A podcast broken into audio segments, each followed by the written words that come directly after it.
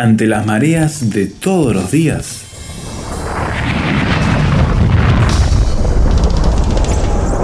Llegamos a tierra firme.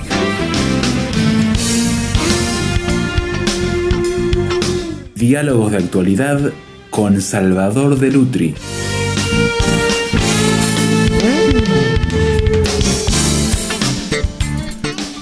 Si hay algo que ha destacado al ser humano es la pasión, el deseo, la necesidad de saber, de conocer, de poder investigar, de descubrir, de determinar por qué las cosas suceden como suceden, de saber de dónde vienen, hacia dónde van.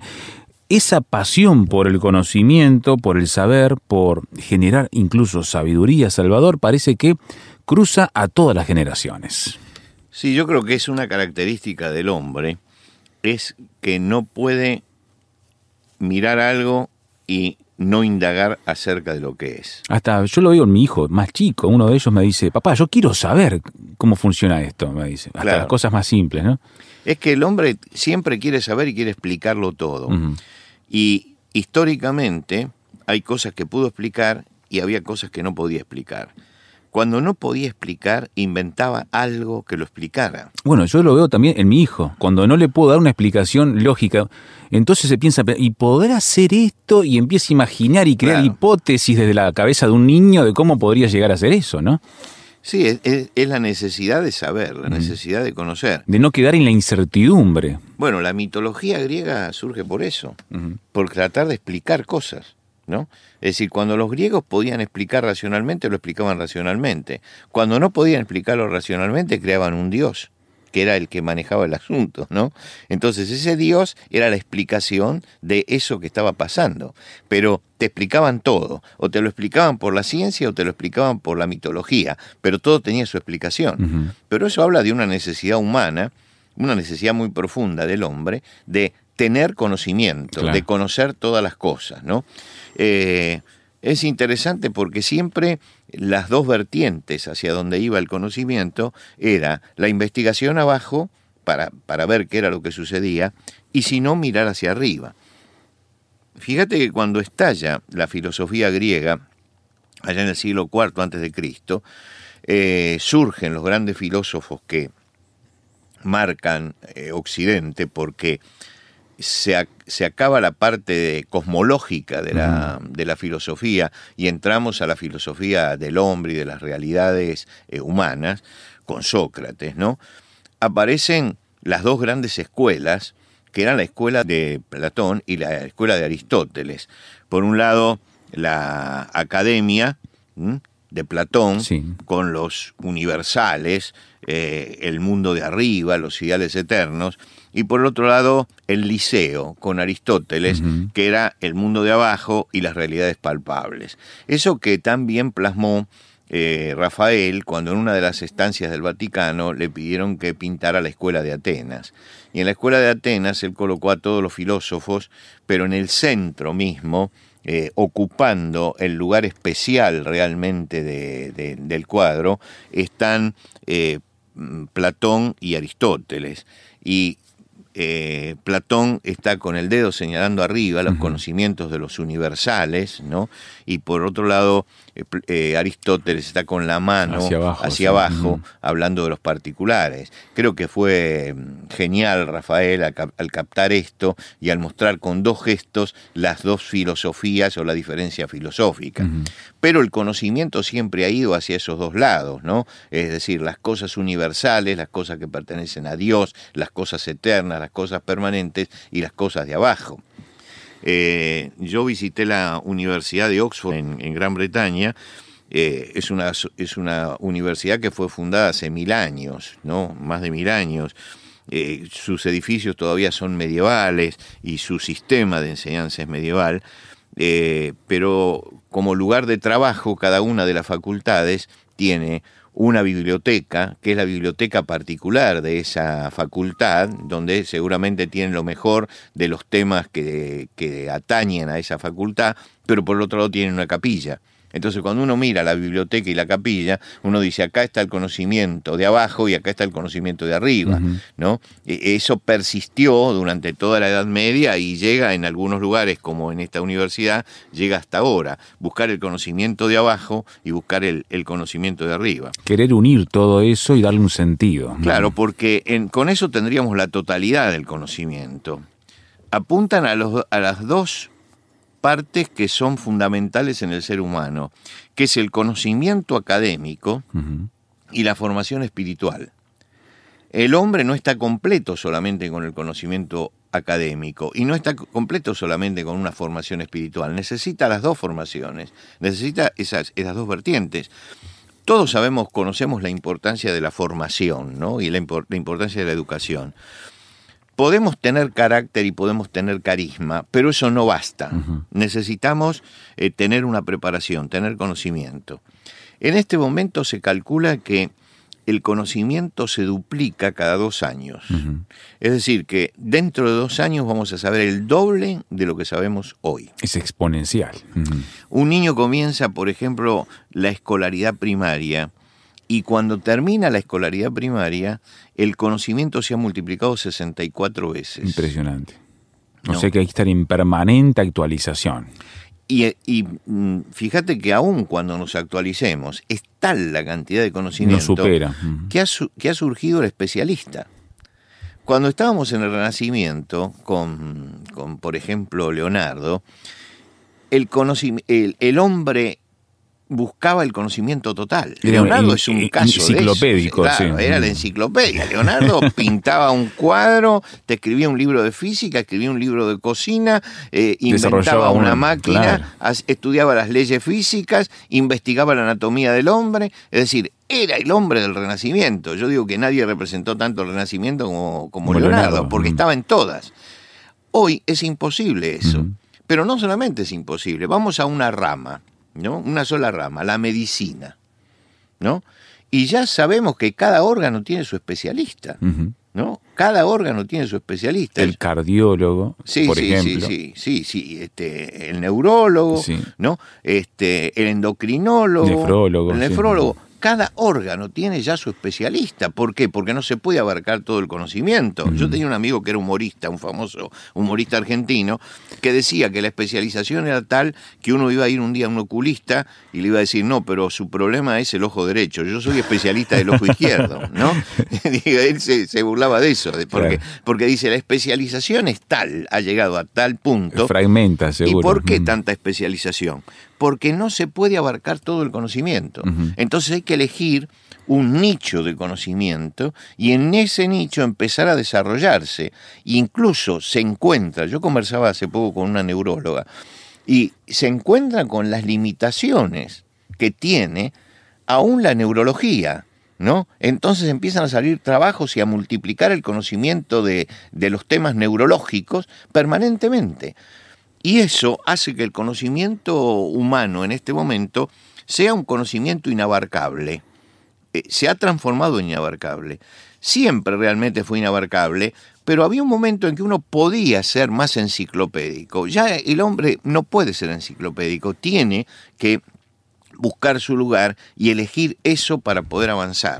Es decir, que el conocimiento, vivimos en un tiempo del conocimiento y necesitamos cada vez tener más especialistas y cada vez prepararnos mejor para estar dentro de la sociedad. Ahora, acá viene el gran contrasentido de la sociedad nuestra. Mientras que por un lado vemos crecer el conocimiento exponencialmente, por el otro lado vemos que la sabiduría en el diario vivir disminuye también exponencialmente. No es directamente proporcional. No, encontramos vidas enredadas, vidas sin rumbo, que van, vienen, suman problemas diariamente. Eh, matrimonios confundidos, que no saben eh, qué rumbo tomar, cómo solucionar sus problemas, cómo criar a los hijos. Es decir, no sabemos vivir y la sabiduría es el arte de vivir, ¿no? Es tomar el conocimiento y aplicarlo a la realidad usando la inteligencia. Y esto es uno de los problemas, que de pronto te encontrás con un sabio que dentro de la rama que, en la que se ha especializado es un genio, pero después encontrás que en, el, en, el, tema familiar, en el tema de su práctica diaria, como persona, es un necio. Y ha habido mucho de estos casos, ¿no? De, de, una persona que es un genio en lo suyo y es un gran conocedor de lo suyo, pero después no sabe vivir. Es decir, tiene conocimiento, pero no tiene sabiduría. Y esto es una de las cosas que tenemos que saber dividir, que una cosa es el conocimiento y otra cosa es la sabiduría. Un hombre puede tener mucho conocimiento y ser un necio, y alguien puede no tener conocimiento, a lo mejor ser un analfabeto y sin embargo manejarse con sabiduría. ¿Mm? ¿Por qué? Porque la sabiduría está relacionada, pero es independiente del conocimiento. Hacemos una pausa entonces y vemos cómo conciliamos esto en esta era del conocimiento, pero de muy baja capacidad en el tema de la sabiduría para manejarse. Ya volvemos aquí en Tierra Firme.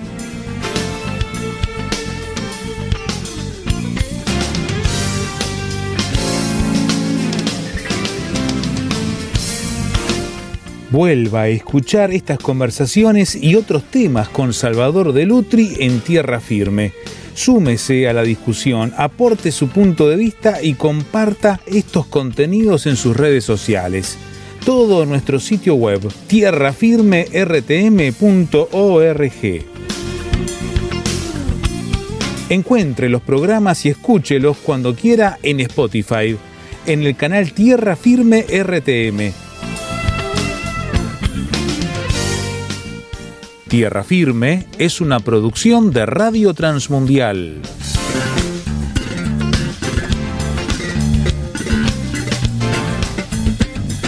Sabemos más, conocemos más, tenemos mayor oportunidad de acumular conocimiento, pero parece que no lo aplicamos sabiamente al diario vivir en nuestras relaciones y en nuestra aplicación de ese conocimiento para lograr ser personas que viva el mejor Salvador, en definitiva. Claro, es lo que decía uno de los apóstoles, Santiago, en la Biblia, que dice, ¿quién es sabio y entendido entre ustedes? Muestre por la buena conducta, ¿no? Es decir, muéstrenlo en la realidad cotidiana.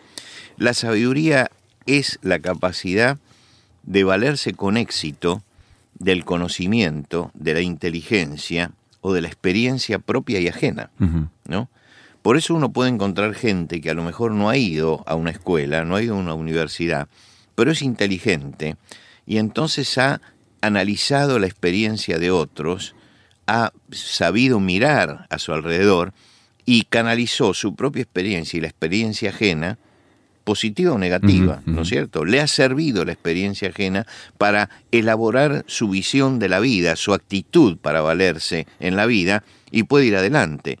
Eh, la sabiduría es la aptitud que tenemos para resolver problemas, para evitar peligros, para avanzar hacia objetivos claros en nuestra vida, para mantener la serenidad en los momentos en que aparece la adversidad, para vivir en paz, porque en definitiva la sabiduría es el arte de vivir, ¿no? Es que, que los elementos que yo tengo, pocos o muchos, los pueda unir en tal forma y utilizar en tal forma que me permita vivir correctamente. Y cuando yo empiezo a vivir correctamente, allí es cuando tengo la sabiduría.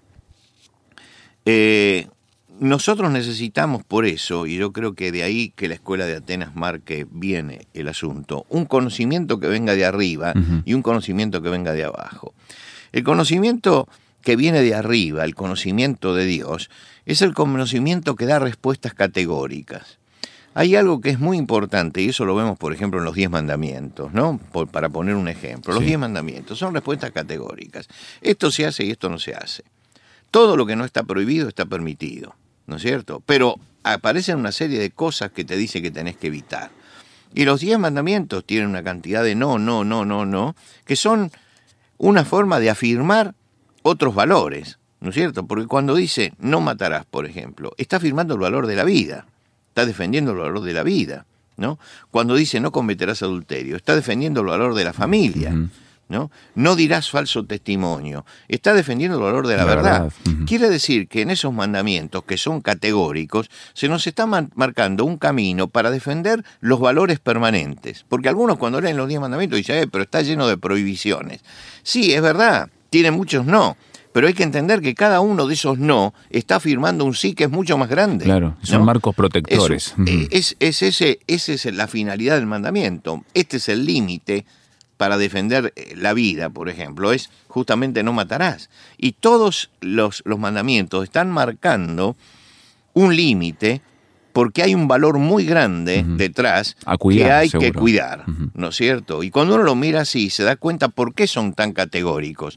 Porque uno no puede discutir el valor de la vida. La, vida tiene un valor incalculable. Por lo tanto, hay que decir categóricamente no matarás.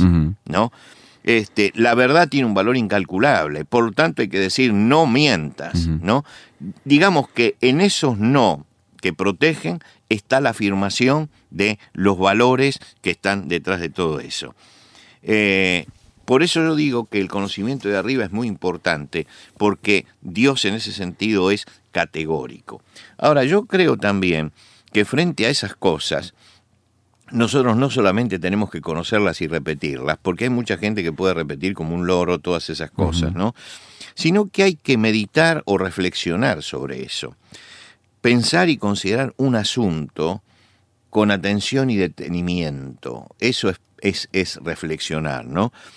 El objetivo es estudiarlo, comprenderlo bien y formarse una opinión y tomar una decisión de vida. Yo creo que ahí es donde nosotros podemos utilizar el conocimiento que viene de arriba, únicamente cuando hay absoluta reflexión sobre eso. Muchas veces miramos todas estas cosas con, mucha ligereza. Yo creo que cada uno de los mandamientos tiene que ser objeto de nuestra meditación y que la meditación tiene mucho que ver con la vida espiritual. No la meditación tal cual lo hace Oriente sobre la nada, sino la meditación sobre algo específico.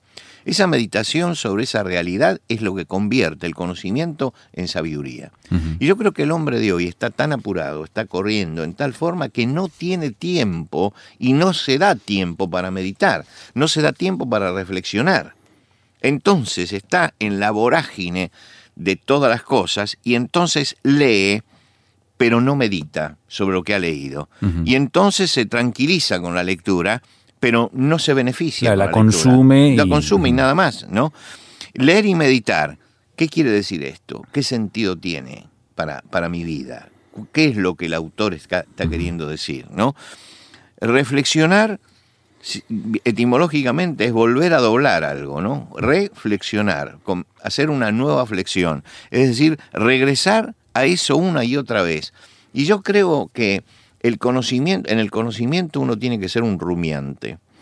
El rumiante come, pero vuelve y mastica. ¿no? Eh, esa es la capacidad del rumiante. Comer y después poder masticar para poder digerir. No, y en la vorágine en que andamos todos los días, No, Se no hace muy tenemos difícil. eso. Ujú. Y entonces nos parece que esos mandamientos o que Dios ha dicho, bueno, eso ha pasado de moda, porque nunca hemos meditado en eso y nunca hemos pensado en eso. Yo conozco mucha gente que repite el Padre Nuestro como si fuera un loro todos los días y te dice, no, todas las noches yo rezo mi Padre Nuestro. Tendría que saber que, por ejemplo, un hombre como Borges, que confesó al final de su vida que era un desdichado y que era un incrédulo total, todas las noches repetía el Padre Nuestro, porque se lo había prometido a su madre. claro. Por lo tanto, lo repetía. Ahora, que tuviera sentido o no tuviera sentido para él, es bastante dudoso, ¿no es cierto? Por lo que, por la forma en que, en que él terminó vivió, su seguro. Pero indudablemente el Padre Nuestro estaba allí. Y yo conozco gente que lo repite y lo repite y no sabe realmente qué es lo que está, está diciendo. diciendo. Porque, por ejemplo, le está diciendo a Dios, perdóname mis deudas así como yo perdono a mis deudores. Está diciendo, perdóname las ofensas como yo perdono a mis ofensores. Exacto. Yo le preguntaría al que recita el Padre Nuestro si ha perdonado realmente a los ofensores. ¿no? Es es decir, muchas veces repetimos, pero repetimos en vano todas Claro, esas cosas. claro. ¿Y por qué sucede esto? Porque nunca nos, nos paramos a meditar en eso, en eso que es una parte del conocimiento y que es una parte fundamental del conocimiento, porque es lo que nos lleva a la sabiduría después. ¿no? La meditación sobre eso.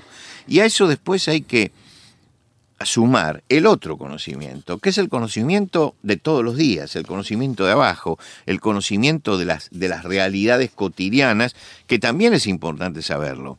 Tenemos que observar la realidad y estudiar también esa realidad. Y creo que hay que meditar también sobre la realidad. Que nos ayuda al diario vivir. Sí, los, los ensayistas y filósofos, ¿qué son en definitiva actualmente? ¿no? Son observadores de la realidad.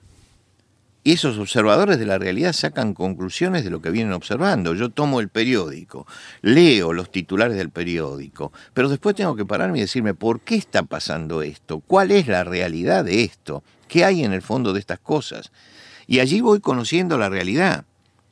Lo mismo con lo científico. Bueno, los científicos avanzan en, en el conocimiento en una forma tremenda. O con la literatura, ¿no? los literatos también tratan de expresar realidades de, del hombre. Eh, entonces creo que lo que tenemos que hacer es tomar el conocimiento de arriba y el conocimiento de abajo, el conocimiento eterno por un lado, que es lo que viene de Dios, y el conocimiento que nos da la realidad y que tenemos hoy tenemos al alcance de la mano.